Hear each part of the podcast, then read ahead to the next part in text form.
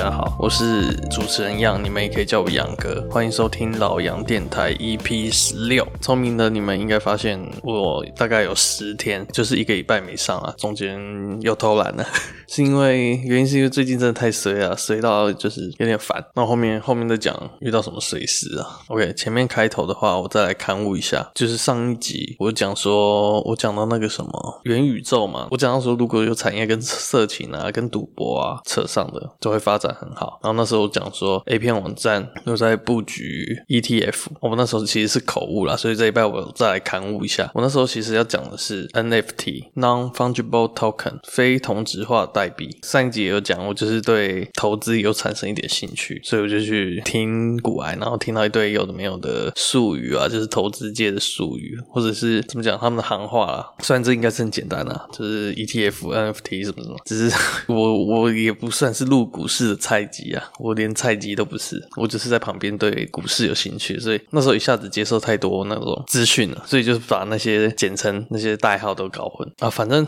我那时候就把 ETF 跟 NFT 讲错，我是要讲 NFT。然后我对 NFT 的理解啊，其实我也没有到很 很了解，因为网络这个时代的东西，哇，真的很多人都很酷，但是有没有价值，我真的是不理解。我听那些股票，我大我能理解股票的价值，但是 NFT 啊，网络的东西，其实我不是很能理解那个价值在哪。像是有人花了好几十万美金去买一个图片的权利，以我的角度来看，如果我把那张图片截图再放在我的大头贴，我一样可以使用到那个图片啊，一模一样的东西。它好像是 NFT 会给它一个代码，还是赋予这个图片一个代码，独一无二代码，或者是音乐、影片啊、图片，反正就是赋予它一个代码，独一无二代码。所以你买下这个东西的权利之后，你除了拥有这个图片以外，你还会拥有那个代码来证明说这个东西独一无二的。但我就是没办法理解，因为那个图片，因为我真的截图，你们懂吗？我也可以使用，就我不懂那个图片的价值在哪。但有人说，就是像假设蒙娜丽莎的微笑嘛，蒙娜丽莎的微笑的真迹跟仿画可能画的几乎一模一样，但是真机就是比仿画有价值。但我觉得这是一个很新的东西啊，就是 NFT 这个世界是一个很新的东西，所以大家可能要，就可能要十几年后，大家才可以慢慢接受这个世界 NFT 这个这个东西的价值啊。而且我自己觉得 NFT 感觉会泡沫化，因为现在就是它刚开始很创新嘛，所以大家就是觉得哦，这个东西有市场哦，所以就投钱进去，然后让东西变很有价值。就是有人看到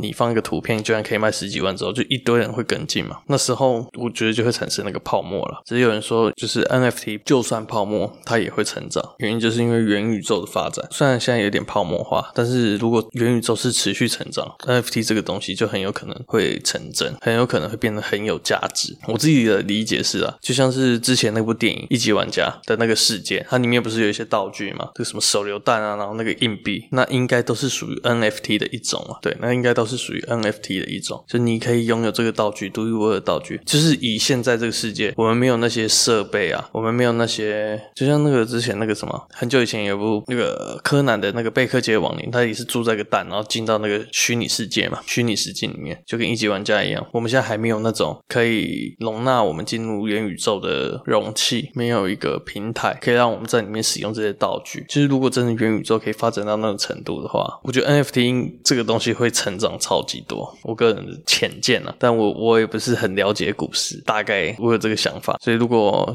有专业的人听到这个，然后觉得不是的话，拜托不要编我，可以跟我讲了，解释给我听，不要编我，不要编我。我只是以一个旁人的角度，然后我接收到资讯，消化出来，我自己消化出来的东西就是这样。我猜应该是这样了。我上礼拜讲那个 A 片网站布局 NFT 嘛，很酷。他那个 AV 网站，A 片网站，他就是在卖，他他有建模一些日本拍 A 片的一些很有名的场景啊，像是那个游泳池，还有魔镜号，还有一些有的没有的 AV 女的角色啊，他也把它建模出来，这其实是蛮 Q 的，不太有色情的感觉。像我好像看到上原雅一吧，AV 帝王的那个西村透啊，西村透他也有把它建模啊，然后一些有名的场景，他都把它建模出来。然后如果你去买里面的角色，你可能就拥有那个角色，或者是我不知道他是怎么去经营，总之他就有建模，然后布局在 NFT 的市场，我是觉得蛮酷的。而且如果真的有那个世界的话，你不用飞出国，你只要戴上你虚拟实境的头盔，你也可以到那个游泳池去玩水。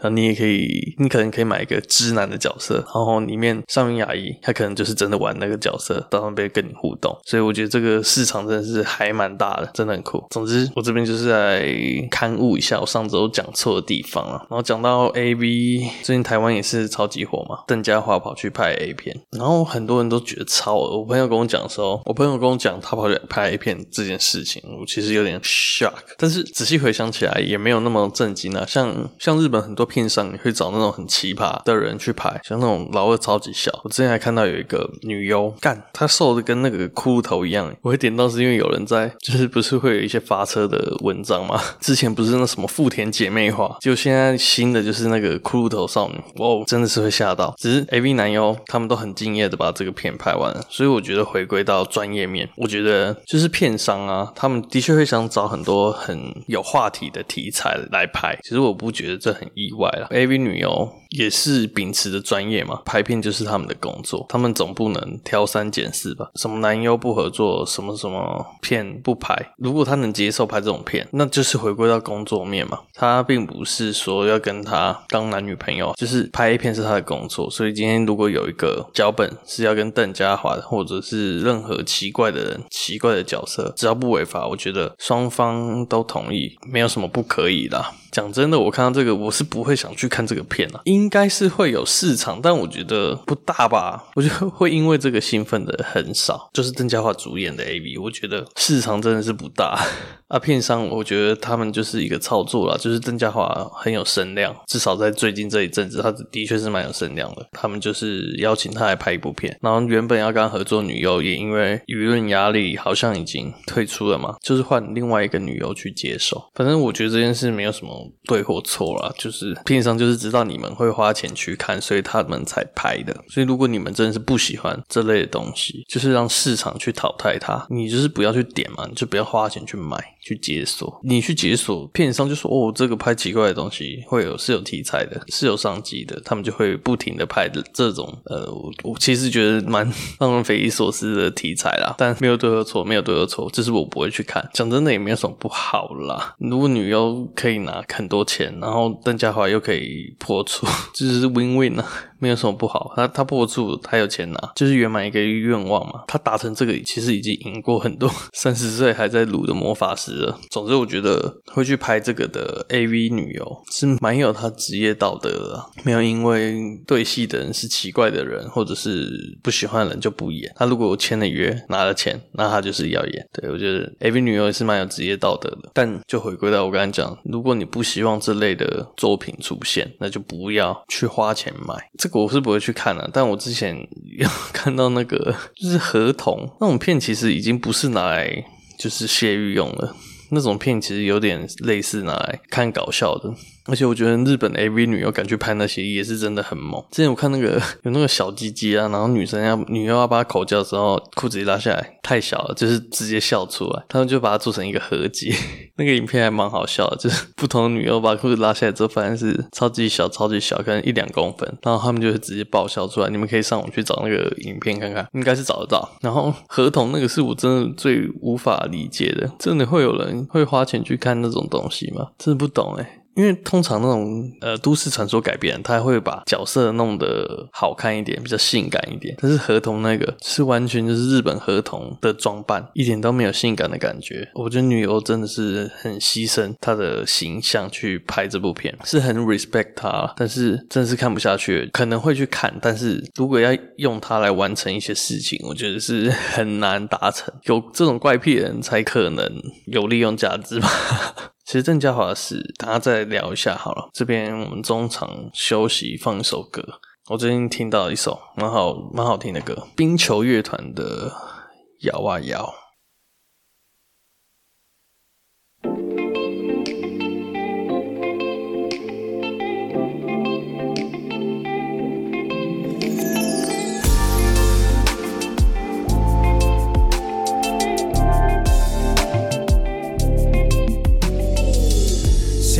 晨四点，陌生又熟悉的世界，把自己关在房间，试图了解自己多一点。有一点倦意，还舍不得睡，音乐加一点调味，现在用节奏型在醉，撒给黑咖啡。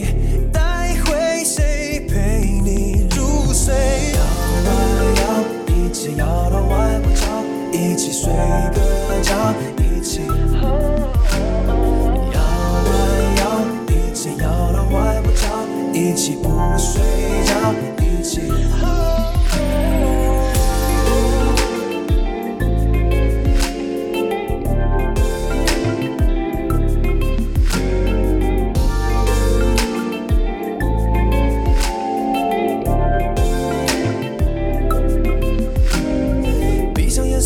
旋律刚睁开眼却又无踪影，就像每天都会错意，有他和她的言外之意。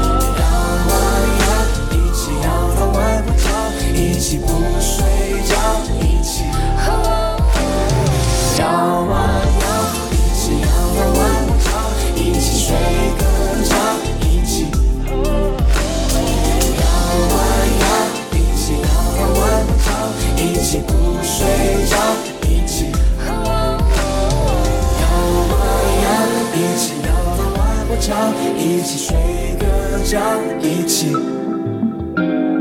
摇啊摇，一起摇到外婆桥，一起不睡觉，一起。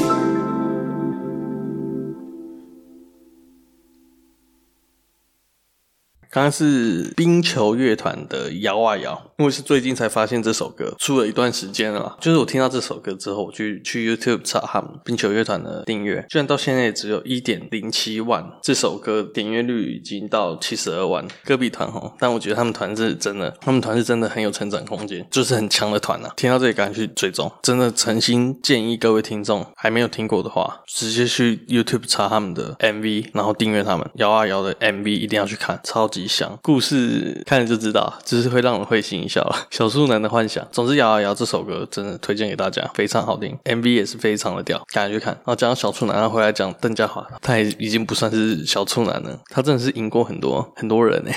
干邓家华真的算是 就是另类的成功，只是他可能本身就是有一点问题，就是你们看应该也知道，他跟一般人不太一样啊。从以前看到他，就是他就是会做出一些很离谱行径的事情。其实我没有到很喜欢去看。这些东西，但他要去做，我觉得就随他，所以我不会去看。但很多人会去看，然后之后嫌他很恶心还是什么，都是觉得真的觉得 what the fuck，你们不喜欢就不要去看，看了以后在那边嫌，不知道为什么会有人有这种心态。像我不喜欢一个人的话，我就会不去接触他，可能是因为我的个性啊，我不想要跟这个人有任何交集。尤其是像之前那个什么，就是有有一个 YouTuber 不是讲说自律的人有多可怕，那个那个 YouTuber 我忘记是谁了。我其实对这个东西没有兴趣，但我身边有一些朋友啊，就是觉得我这个人。不好啊！我我跟他们讲说，如果你觉得他不好，你就不要一直去看。你们会去看，就新闻就知道你们这些人会想去看嘛。管他有没有好，有没有坏，他就是要流量。Robert 他就是在那个新媒体工作嘛，他就跟我讲，有一些在风头上的话题，他们就算没兴趣，他们也要跟风。像之前不是有标记名人，然后让他回嘛？他们作为后台的小编，他们可能觉得这个东西很没意义，但是他们还是会做，因为最重要的是流量。不管他做的这个东西会被骂还是不会，得到好的声量还是不好的声量。管他的，总之这个东西如果有流量会吸到眼球，他们就会做。然后如果他们的听众啊、他们的观众在他们留言区吵架什么的都没差，重点是流量进来了。我跟你讲嘛，那个 YouTuber，你越越去看他新闻，他们从后台数据，就是发现我、哦、报这个 YouTuber 的事件比报那种流浪猫狗、可怜小孩的新闻，或者是国际新闻都还有流量。他就是会一直去炒这个 YouTuber 的新闻，就跟邓家华这件事一样。大家就是发现哦，我报邓家华会有流量进来，所以他们就会一直去报道邓家华的事情。但我觉得这真的不是一个很健康的事情啊。所以我觉得大家如果不喜欢，就真的不要去看。你不喜欢这个东西，然后你看了又嫌，我就是很不理解这种人到底在想什么。不喜欢就不要去看嘛，连评论都不要。他如果已经没有市场，他自然就会被淘汰掉。写新闻的记者发现，哦，写这个东西没有流量，根本没有人要看，他就不会去写。所以我觉得这个东西反映了台湾那些观众他们的水平。我这边可能会嘴到很多人但我觉得很多人是报看戏的，这个就另当别论。但我觉得，如果你是讨厌的话，就是你讨厌这个东西，你还点进去看看他到底可以做多恶。不管你是喜欢他还讨厌他，反正有流量进去，他们就是会继续写。所以讨厌他的人就不要再进去看。我就是不会去买邓家华的 A 片，一毛钱都不会花在上面。就算有网上很多流出嘛，我应该也不会去看啊。我觉得看那个东西没有什么意义。我看那个，我就可能会有点反胃，还是怎样？我我我干嘛要让自己去找罪受啊？反正我觉得也不用抵制，不喜欢就让市场去淘汰，不喜欢就让市场去淘汰了，不要口嫌体正直啊，嘴巴上说不要，身体倒是挺诚实的，钱还是给他花下去买来看。其实邓家华去拍片什么的，我我根本没有什么想法，就是我我不会想去花钱看，我也没有觉得他做错什么，甚至我还觉得他蛮屌的，就是他其实做到很多 一般人做不到的事情。其实我觉得大家应该都知道了，邓家华就是被利用嘛，因为他现在就是自带流量，有眼睛的人应该都看得出来是被利用，以他的声量，以他能带来的流量。我觉得不止那个薪水，大家都是利用他这种可能傻傻个性。我其实对这件事还蛮看不过去的。其实我讲这个也不是因为他现在有声量，我就是纯粹纯粹讲我的感想。我觉得他就是被利用了。看哪有你刚进去，然后一下就冷冻的？他原本就是会做很脱序的行为。那他老板自己都嘛知道这件事，但他知道他有流量。我相信就算他不做那些脱序的事情，可能过了一两个月不红了，热度没了。他一样是被冷冻，被冷冻还可以写好几篇新闻。讲真的，我觉得就是操作，但这个东西就帮他们带来超多的声量、超多的流量，然后一堆网红也是争相要把他拉去那边跟他一起拍片，但没有人是真的想要帮他。我觉得很少人是真心想要帮他，都是利用他的流量。因为讲真的，那两三万对他老板来讲说，应该也是一个蛮小的钱，拨一个小小的零头去学给他而已，然后可以带来超越那那几万块人带来的流量。就是如果邓家华够聪明，我觉得他以他的声量根本不止那个钱。虽然也许没有他这个平台，他这个声量可能也没办法兑现。但是我的意思是说，以他声量换算成金钱的话，他绝对不只是这样，就是被利用了。所以我对，其实我对连千亿没有什么好感，就是利用他这点。我我先不管他以前做什么，只是我觉得利用他这点，我实在是看不太过去。就我自己个人的想法，像我朋友之前也是找我，就是他说我我我可能可以做一个题材啊，就是访问霸主。王希敏，我我是不知道我朋友他是以什么角度来出发叫我做访谈这件事情，就是是因为我我我其实根本不懂王希敏啊。我只知道他是一个网络的红人，被做了很多梗，大家好像有点类似是是在嘲笑他，但我我认定他就是跟邓家华，我自己认定，我把他归类在跟邓家华是差不多类型的网红，我不想要就是利用他这种声量，就是我不想利用他这个人设来创造我的流量，我觉得蛮下感的，可能是我自己的坚持吧，我也许这这也没什么，但我觉得做这些事就是利用别人，利用别人负面的。那些流量，不管他是会被别人嘲笑还是怎样，然后利用他这些东西带出来的流量，然后让自己壮大，我觉得真的很下感。我觉得我要访谈，我就是要访谈我了解、我想了解的事情，然后是以一个尊重、尊敬他的角度。我不是，我不想让别人看到我访谈王希敏之后说，哎、就是可能在我的留言的地方留一些，就是就是他的梗啊。我我不想要这样。嗯，我自己的想法是这样啊。总之，我觉得他就是被利用，邓家华就是被利用了。希望他可以自己走出一片天啊。但他现在所经历的一切，可能是就是昙花一现，还是怎样？我也有可能很长久，都随便。希望他可以长久，但他现在所经历的这一切，是是很多人一辈子都没有办法达到的。很多人一辈子都没有办法跟 AV 女优做到爱，他做到了。有多少人一辈子可以拍 A 片？我记得他刚出来的时候，他讲过一句，就是为什么要那么做嘛？别就是他，忘记他出什么包了。然后记者问他为什么你要这样做，然后他就回记者说，因为我想红。所以他心里我猜是有一个呃明星梦还是什么梦，网红梦。他算是达成他的目标了，也是替他开心。真的，他现在站的那个位置，其实是很多人望尘莫及的 AV 男优哎，网红哎，我真的觉得他算很算是成功了，以某方面来讲，他算是有达成自己的梦想。跟我相比的话，我现在还在努力让我的 podcast 被被更多人听到。做 podcast 也算是自由业了，我朋友是刺青师，也是自由业，所以自由业我觉得就是要很蛮自律的，我就有点不自律。说好一个礼拜上影片，结果上礼拜不小心偷懒了。其实我也不是刻意要偷懒的，就是遇到一些很衰的事情，然后真的有时候想这种题材会想到枯竭。自律啊，自律，我就是要变得更自律啊。就是我朋友讲的，那他现在也是自己当老板，自己开个工作室，他就说做自由业就是要很自律，因为不会有人管你。深深体会到，太不自律，没钱。那上礼拜真的很衰，我上礼拜骑车骑到荒郊野外，结果机车皮带断掉，反正我上礼拜就很衰。干，我牵了大概一两公里去修车。其实我一直也知道，因为我都没有去大检查我的机车啦，我就是灯亮了，机油灯亮了，大概再过了五百公里我才去换机油，省钱嘛。然后车子我轮胎哦有点磨平，还行，继续跑啊。等到下雨天，又干，好像有点滑，我才去换轮胎，这不是很好啦，但这就让我想到一个迷因啊，我的车子一直在发出奇怪的声音，但是我的存折不断告诉我把音乐开大声就好。我现在状态就很像那样，我知道我的车子可能哪里有问题，哪里有问题，但我的存折告诉我，把耳机带上继续骑就好，不会有问题。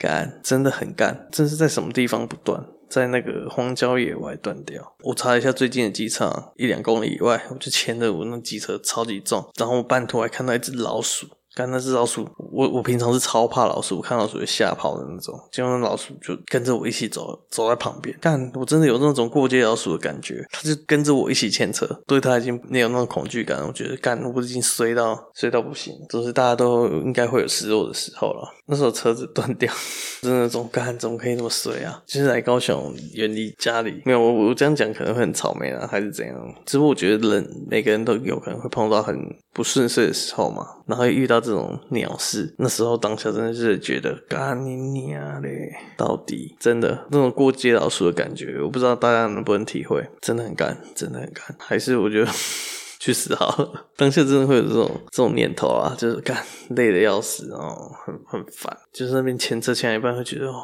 就会思考我到底在这干嘛？我为什么要来高雄？唉。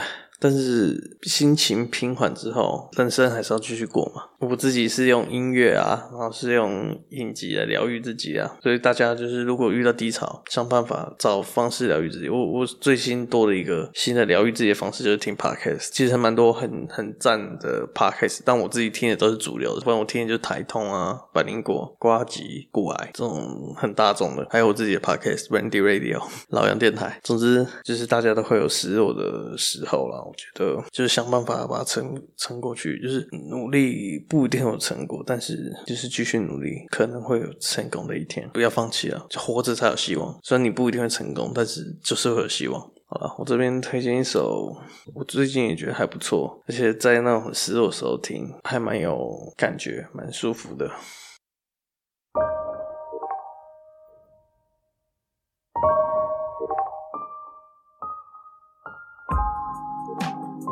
在地球住几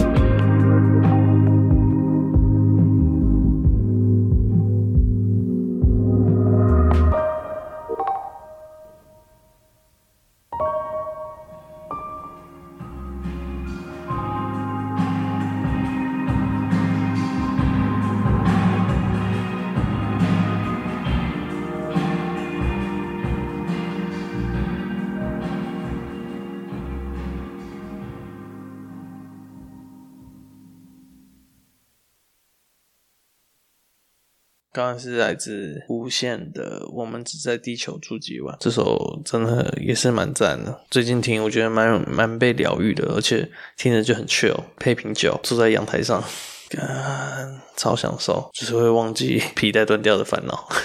好了。嗯，我觉得大家都会有低潮的时候，就是想想办法把它克服了。我也不知道我会不会成功还是怎样，但是人生还是要继续过嘛。我就是会继续持续的推荐我喜欢的音乐给大家，然后之后 Randy Radio 推出新的节目，算是我做我自己喜欢的节目了，但我希望我做出来的节目大家会喜欢。反正我最近对做 p a r k a s 有一些体悟，等到之后有更大体悟的时候，可能做一集就是专门来讲给大家听，这样分享一下。好啦，我是主持人杨，你们也可以叫我杨哥。感谢大家收听今天的老杨电台 EP 十六，应该是十六吧，我没记错吧？好啦，各位晚安，下礼拜没意外应该会准时上啦，不会再拖一个礼拜。这礼拜是真的有点低潮，那我们下礼拜见，拜拜。